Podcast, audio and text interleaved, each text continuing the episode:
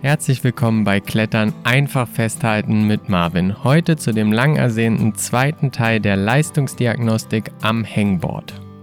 Wenn du Teil 1 noch nicht gehört hast, dann geh nochmal zwei Folgen zurück und hör dir die erstmal an. Da sind nämlich auch die Rahmenbedingungen drin und die ersten fünf Haltepositionen für die Leistungsdiagnostik. So, und jetzt steigen wir direkt ein. Denk an die Sachen aus dem ersten Teil, die du gehört hast, dass du dich schön warm machst, den richtigen Tag findest und natürlich dich vorher wieder wiegst, damit du zum Schluss weißt, wie viel Gewicht jetzt wirklich auf den einzelnen Haltepositionen ist. Steigen wir direkt ein mit dem für diese Folge ersten, aber insgesamt mit der sechsten Halteposition. Du nimmst dir eine 15 mm Leiste, alle vier Finger aufgestellt und hängend. Wieder 8 bis 10 Sekunden. Gewichtstechnisch musst du wieder schauen, geht es mit eigenem Körpergewicht, musst du dir was abnehmen mit Gewichtsscheiben, Umlenkrollen, Deuserband, was auch immer, oder packst du dir noch was drauf. Denk daran, danach wieder die nötige Pause einplanen, da du ja jedes Mal volle Leistung bringen möchtest. Du willst ja einen Grundwert haben den du dir in einigen Monaten wieder anschauen kannst und vergleichen kannst. Bedeutet mindestens 5 bis 10 Minuten Pause.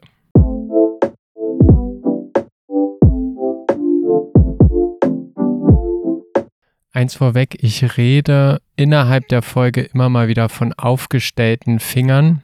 Damit meine ich während der ganzen Folge nicht, dass sie voll aufgestellt sind, also dass der Daumen noch über den Zeigefinger geht, sondern es geht immer um die halb aufgestellte Position, also dass der Daumen nicht mit auf der Leiste ist. Ganz wichtig. Bei den Leistungsdiagnostiken machen wir nie einen Full Grimp zur Diagnostik, sondern wir machen alles, wenn dann im Half Grimp oder im Open Grimp.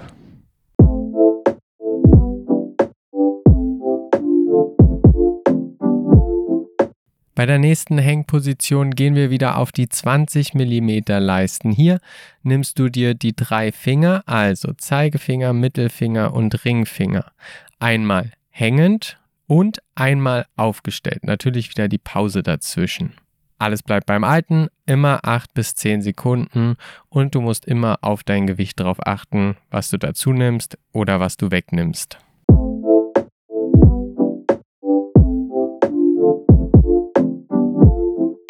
Bei dem nächsten Haltetest ist wesentlich mehr Vorsicht angedacht, denn wir gehen auf erst einmal 25 mm Leisten und nehmen nur einen Finger, und zwar nur den Mittelfinger in hängender Position. Also Open Grimp nur der Mittelfinger, wieder 8 bis 10 Sekunden, gewichtsabhängig und achte darauf, ganz besonders vorsichtig an der Stelle zu sein. Für die richtig starken Boulderer und Kletterer unter euch ist das vielleicht gar kein Problem. Für diejenigen, die es noch nicht gewohnt sind, an einem Finger Hangboard-Training zu machen, seid hier bitte vorsichtig. Nehmt euch lieber ein bisschen mehr Gewicht ab, damit ihr euch nicht verletzt, weil bei einem Finger ist einfach mehr Vorsicht geboten.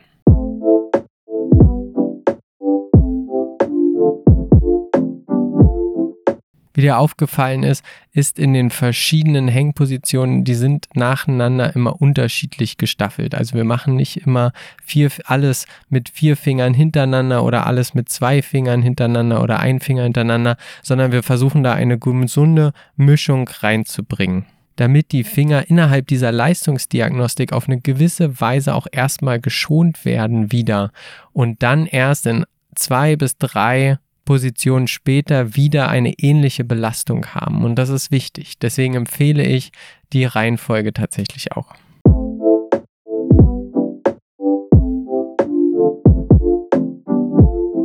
Die nächste Hängposition 20 mm Leiste, zwei Finger. Diesmal Ring und Zeigefinger aufgestellt.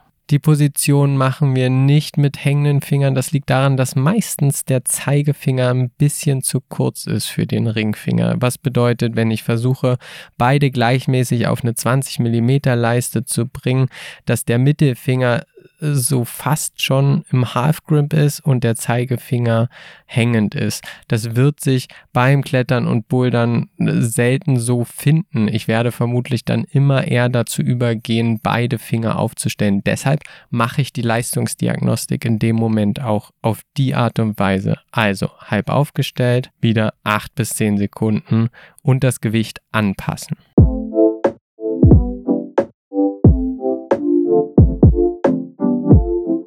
Vorletzte Halteposition. Wir sind wieder bei 20 mm. Zwei Finger, diesmal Ring und Mittelfinger und ebenfalls aufgestellt. Die hängende Variante hatten wir bereits in Teil 1.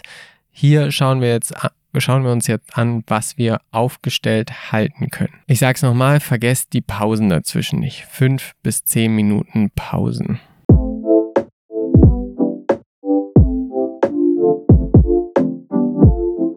Und als letztes, was ich euch mitbringe als Halteposition, 20 mm Leiste wieder. Wieder ein Finger hängend. Wieder 8 bis 10 Sekunden. Besondere Vorsicht. Ist fast das gleiche wie vorhin, bloß diesmal nicht an 25 mm Leisten, sondern an einer 20 mm Leiste, damit ich mir dort auch den Unterschied zur 25 mm Leiste angucken kann.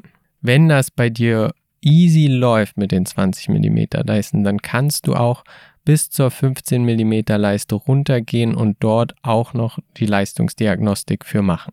Ganz wichtig, das sind jetzt ziemlich viele hintereinander gewesen. Es kann gut sein, dass die nicht alle in eine Session reinpassen als Leistungsdiagnostik. Ich habe es beim letzten Mal schon gesagt, ungefähr eine Stunde, nicht viel länger, damit du auch wirklich den maximalen Wert hast, den du ja brauchst, da du ja eine Leistungsdiagnostik machst und nicht einfach irgendein Training. Was bedeutet, das sind jetzt insgesamt elf verschiedene Hängpositionen. Das kann ich nicht an einem Tag, höchstwahrscheinlich nicht in einem Tag machen, vielleicht auch nicht in zwei Tagen, dann brauche ich drei Tage für diese Leistungsdiagnostik. Diese drei Tage sollten natürlich nicht allzu weit auseinander sein.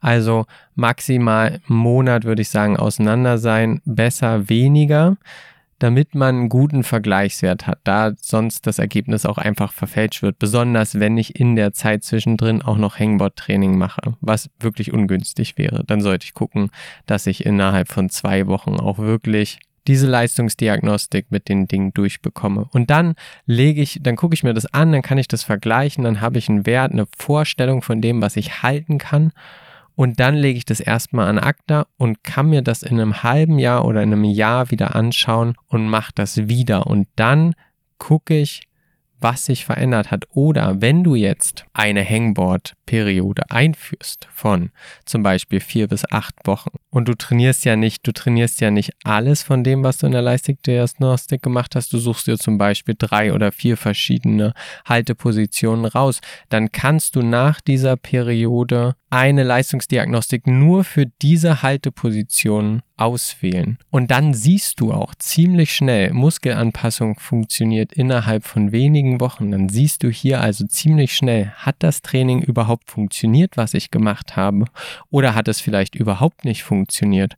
Ich möchte in dem Atemzug auch sagen, dass mir im Laufe der Trainingspläne, die ich gerade schreibe und den Gesprächen, die ich mit den Athleten habe, wirklich dubiose Trainingsmodelle für das Hangboard untergekommen sind. Was bedeutet, es gibt verschiedene Modelle auf dem Markt. Es gibt aber, wenn man sich intensiv damit auseinandersetzt, eigentlich nur wenige Modelle, die wirklich einen schnellen und effektiven Leistungszuwachs ermöglichen. Und ich wäre immer vorsichtig mit den ganzen Halbwissen, mit dem Hörensagen, ein Kumpel, den ich habe, der macht das so und so. Wenn du Hangboard machen, Training machen möchtest, dann mach es sinnvoll. Es gibt dazu eine Folge, eine meiner ersten Folgen. Horch da mal rein, die geht auch nicht ewig. Das Modell steht in der Beschreibung sogar drunter und dann würde ich das Training danach auch anpassen. Bei vielen fängt das Problem schon an, dass sie ein Ausdauer-Hangboard-Training machen, obwohl sie eigentlich Maximalkrafttraining machen wollen. Und dies gilt es natürlich zu vermeiden, weil du möchtest oder wir wollen ja alle schnell und effektiv und gleichzeitig gesund trainieren. Vielen Dank, dass du heute dabei bist und ich hoffe, wir hören uns zeitnah wieder.